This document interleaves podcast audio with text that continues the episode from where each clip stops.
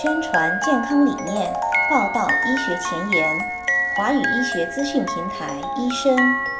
主播丁医生将用二十多年的临床和科研经验为您解读，和您分享。让我们一起收听医生走进医学。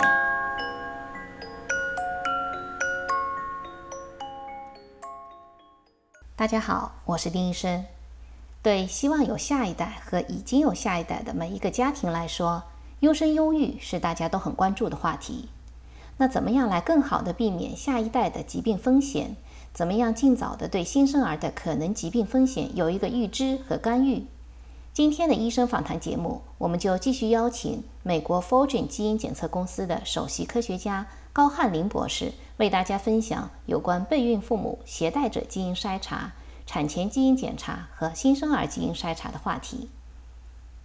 在绝大多数人出生之前啊，或者是怀孕之前，我们有一种检测叫携带者筛查。携带者筛查。携带者筛查。如果是一个妇，她想要计划在在想要生孩子的时候，还没有怀孕的时候，实际上就开始可以做这个检测。就相当于是在备孕阶段，还没有怀孕的时候。因为这个呢，在在这个领域之前呢，做的是。比较好的就是这个神经管畸形这个病，神经管畸形之前的发育发病率非常高，那后来发现这个跟那个什么叶酸代谢有关系，所以就说很多在备孕阶段就开始服用叶酸或者是那个维生素是吧？这都是非常好的。这个主要是针对这个神经管畸形这个病，那如果是针对这个其他的一些疾病呢，像现在还没有特别好的办法。那如果夫妇。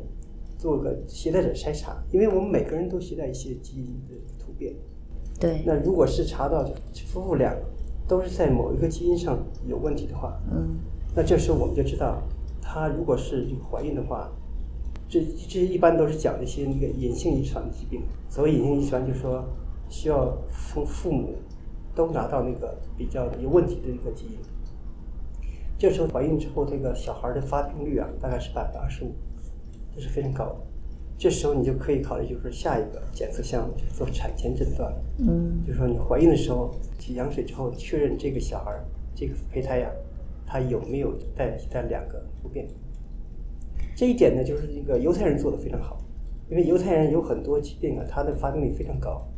像那个 Gaucher disease，像那个 Tay Sachs，像那个那个囊性纤维化这个疾病啊，在他们那个族群发病率非常高。那后来他们就是对这个特别重视，他们就是几乎全民都在做这个携带者筛查，只要大家怀孕初期或者是备孕阶段，大家都做这个筛查。那他们几乎把这些主要的病，最近几年都可以做到几乎是零出生啊。这个就是真正的达到了优生优育这么一个目的。优育嗯。那现在就是中国啊，官方数据是。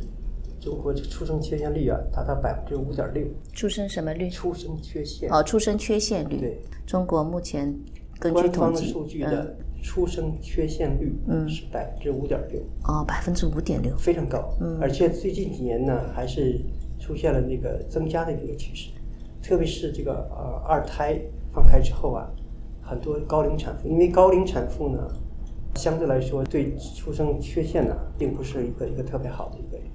对，可能小孩子的出生缺陷的概率会更高一些。更高。然后再回到刚才说这个犹太人这个例子啊，甚至两个年轻人在那个 dating 的时候，他们就建议他们要去做一个这个检测啊。他们有点像我们这个叫这个基因的八字。基因算命算一下。对，基因算，看看你们俩以后这个生孩子有没有什么问题。如果是有的话，他也不是说就是你们俩不可以结婚了，告诉你们可能是你一定要做这个产前诊断，这是非常好的一个事情。嗯，对。也就是说，在备孕阶段的父母亲，包括怀孕初期，这时候都可以做。最近我们在做一个一个检测项目，就是这样。我们去做一个新生儿筛查，这是一个很好的项目。还有一个项目就是这个呃携带者筛查，嗯，叫 Carrier Screening。嗯，那这个呢，我们大概是查大概是三百多个基因，三百多种疾病。那这是现在可能是在美国这儿应该是属于这个最全的一个检测项目啊，美国最全的，对，嗯，cover 的疾病是最多的，然后呢，诊断率也是最高的，因为我们在技术上的一些优势啊，之前的有些公司做的，它只是在某些基因呢一些特定的点，他们在做，后来呢，有些人开始做了就是整个全基因的，大概是，但基因数也没有我们多，大概一百多个、两百多个基因。那我们现在做这个，不但这个基因数都，扩展到了我们叫扩展型的携带者筛查，那大概扩展到三百多个疾病，三百多种，然后包括呢，就是我们不但是做全基因测序，同时还还包括那个 copy number，说把那大的基因的缺失和突变呢，这些我们因为技术上的优势，我们都是可以用那个二代测序啊，同时就可以做了。所以刚才您谈了一个就是备孕的，备孕然后怀孕初期的，对，怀孕初期呢，还有一个另外一个检测项目啊，这个在美国、中国就是大家都在做的一个叫产前诊断。产前诊断又分了一个无创产前，它主要是针对那些唐氏综合症啊，或者或者是那个十三号或十八号染色体的三体。当然，有些地方可能是又又又往下呃做了一些那个常见的一些大的缺失和突变。那另外还有一个产前诊断，包括的疾病啊，就是可以非常非常广。这个人的基因组啊，大概是有两万多个基因。那但是现在我们知道的跟疾病相关的呢，大概是有六七千种。那就说你要如果做产前诊断的，甚至可以把这些我们现在知道的一些基因和疾病相关的这些基因，我们都可以包括在内。这样几乎你可以把遗传相关的这些疾病都可以做一些产前诊断。那这是就说从孕前到产前，那么如果这时候你还就错过了这些时间的话，那可能是这个孩子已经出生了。我们刚才就说那个新生儿这个是筛查，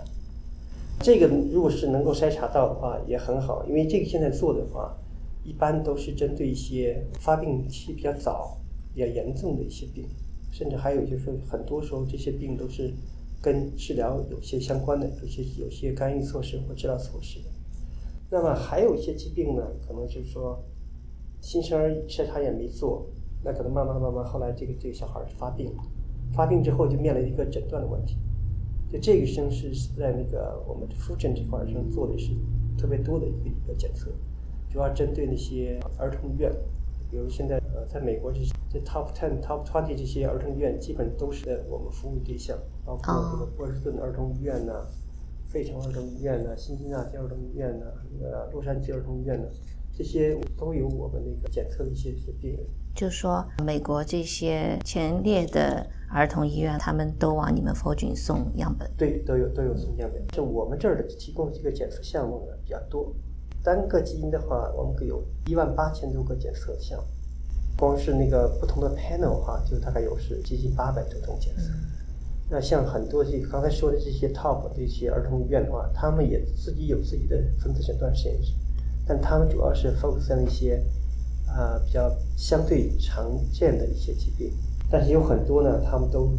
没有这个自己的检测项目，一般所以都会把样本送到我们这儿，因为我们这是呃检测是检最全的。比较全的，又是呢也是在美国有这个呃最高的这个官方认证，嗯。说美国这个 CLIA 和 CAP，CLIA 和 CAP 这个认证。实际上不光是在美国啊，包括在美国之外的很多一些医院，包括你看在加拿大最好的那个儿童医院 CK，嗯，然后包括澳大利亚那悉尼儿童医院，多这些，他们都是会找到我们，通过有一个 NIH 有一个网站，就是大家所有这个临床检测这中心呢，都把他们的检测项目列在那那个同一个网站上，所以大家就是通过那个网站就能够知道哪个哪个实验室、哪个公司、哪个研究机构去提供哪些项目。所以通过那个呢，他们就找到我们，开始从一些相对比较罕见的一些疾病送到我们这儿，然后慢慢扩展到那个其他相对常见的一些。非常感谢高老师今天就携带者基因筛查、产前基因检查和新生儿基因筛查给听众朋友们做了一个非常详细的解释。听了您的解释，我想很多朋友应该已经意识到了，在备孕阶段、怀孕初期以及新生儿阶段进行基因检测的重要性。在下一期节目里，高老师将继续和您分享基因检测的话题。感谢持续关注华语医学资讯平台医生，将会有更多更新的医学信息在此分享。我们的节目也已经在喜马拉雅、推特以及播客上播出，医生访谈视频也已经在 YouTube、优酷以及腾讯视频播出，欢迎关注。医生网站三 w 点 d r s v o i c e dot com 也在每日更新，欢迎浏览关注更多的文字信息。如果您需要更多的基因检测方面的信息，也欢迎和我们联系。联系方式请见微信公众号的文字内容。好，今天的节目就进行到这里，咱们下期见。